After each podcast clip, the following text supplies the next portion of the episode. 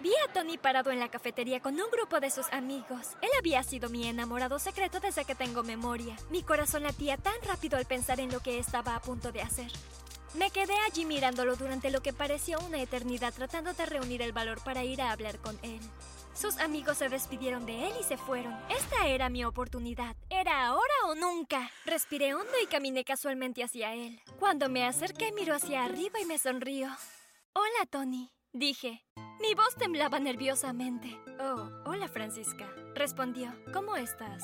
Estoy, estoy bien, tartamudeé. Tony me miró inquisitivamente. Al principio no pude pronunciar las palabras, pero finalmente solté. Ah, quería preguntarte algo. ¿Te gustaría ir conmigo al baile de graduación? Tony estaba a punto de responder cuando escuché una risa detrás de mí. Me di la vuelta para ver quién era. Era Sara, mi archienemiga. ¡Ja, ja, ja! ¿Estás bromeando? dijo riendo.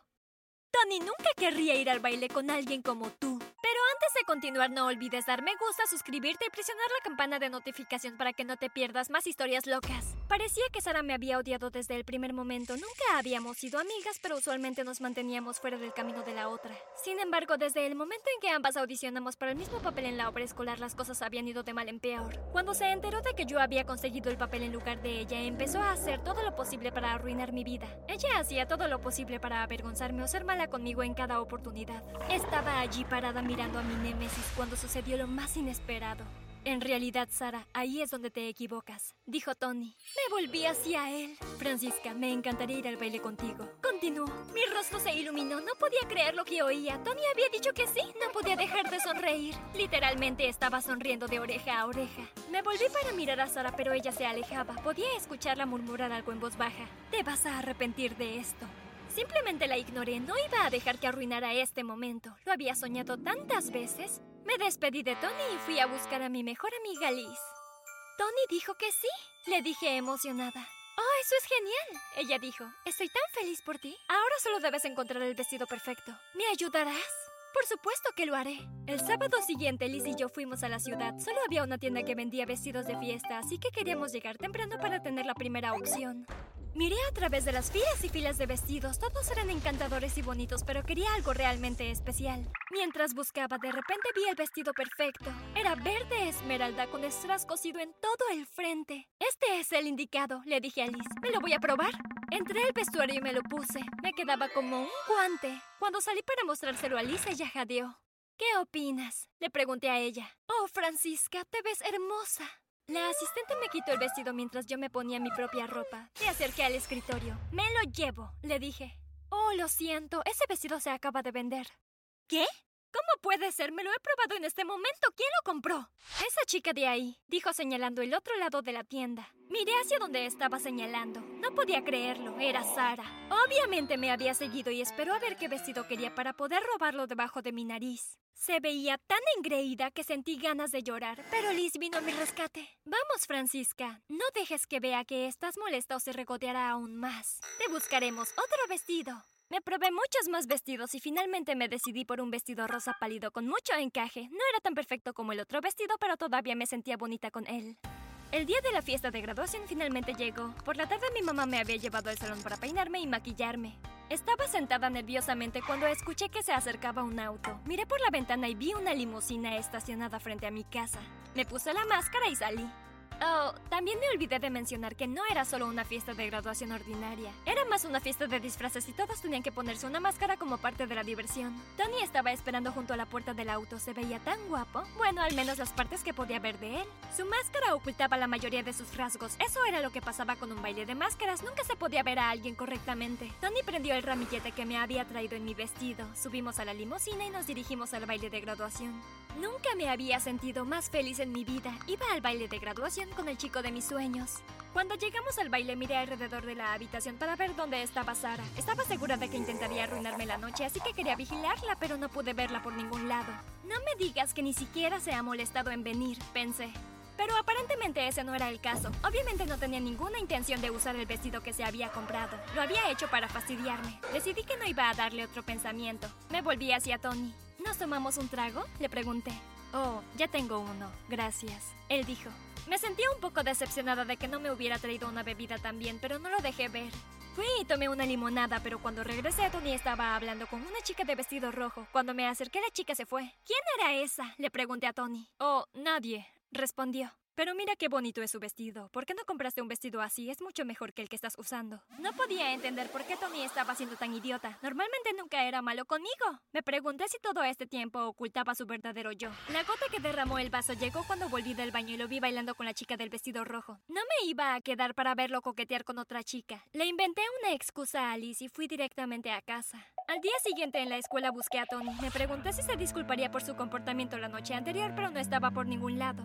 No vino a la escuela ese día ni el resto de la semana. Realmente no me importaba al principio, pero luego comencé a pensar que era extraño. Normalmente nunca faltaba a la escuela. Decidí que iría a su casa para ver si estaba bien.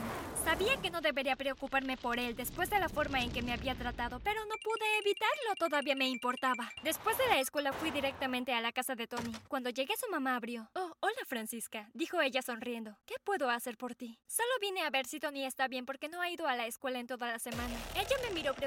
¿Qué quieres decir con que no ha ido a la escuela? Preguntó. Esa chica me dijo que se quedaría en su casa por unos días desde el baile de graduación, pero me aseguró que todavía iría a la escuela. ¿Quién lo hizo?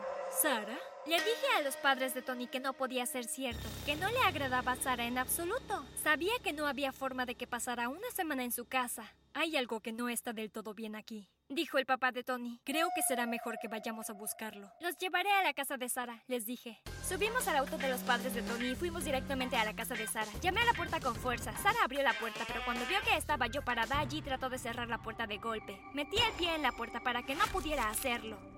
¿Qué es lo que quieres? Ella escupió. ¿Dónde está Tony? ¿Qué has hecho con él? ¿De qué estás hablando? No he hecho nada. Pasamos junto a Sara y entramos en el salón. Tony estaba sentado en el sofá viendo una película. ¿Estás bien? Le pregunté. ¿Qué te ha hecho ella? Tony miró hacia arriba. Estoy bien. Él dijo, Mamá, papá, ¿qué están haciendo aquí? Francisca pensó que podrías estar en problemas. Dijeron. Tony parecía un poco confundido.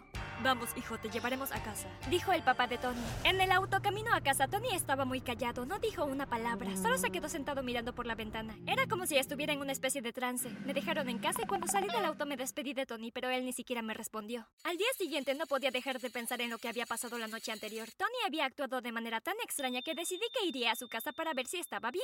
Cuando llegué, Tony abrió la puerta, me invitó a la cocina y me preparó un vaso de agua. Actuaba como si nada hubiera pasado. Era amable y considerado. Había vuelto a el mismo de siempre. No podía entender por qué había actuado de manera tan diferente conmigo en el baile de graduación. ¿Por qué fuiste cruel conmigo en el baile? Le pregunté. Dijiste que mi vestido no era lindo y bailaste con otra chica justo enfrente de mí. Tony me miró en estado de shock. No fui al baile de graduación. Pensé que había sido cancelado. ¿Por qué pensarías eso? En realidad no puedo recordar. Mi memoria de esos días es un poco borrosa. Creo que Sara podría haber tenido algo que ver con eso. Le dije a Tony que pensé que deberíamos ir a enfrentar a Sara. Él estuvo de acuerdo, así que fuimos directamente a su casa. Cuando llegamos no me molesté en tocar, simplemente abrí la puerta y entré.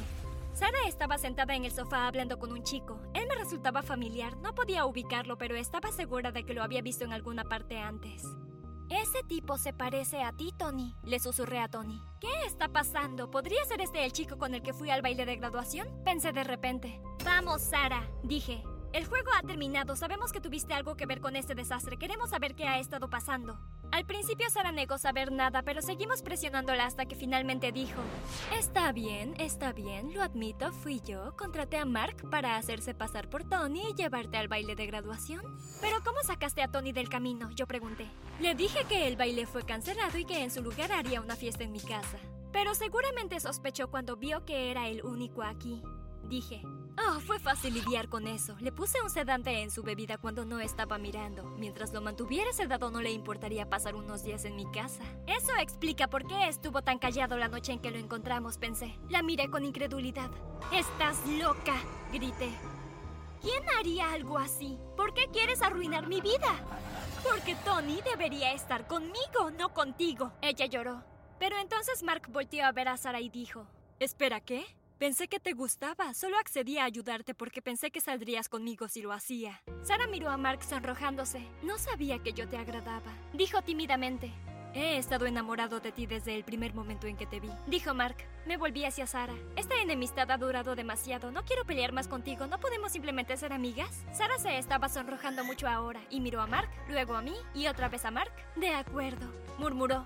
Acordamos reconciliarnos. Las cosas habían salido perfectamente al final. Sara empezó a salir con Mark y no pasó mucho tiempo antes de que fueran novios. Sí, me perdí el baile de graduación de mis sueños con Tony, pero había terminado con algo aún mejor. Tony me pidió que fuera su novia. Al final, Sara y yo nos llevamos bien. Los cuatro incluso salimos juntos en citas dobles.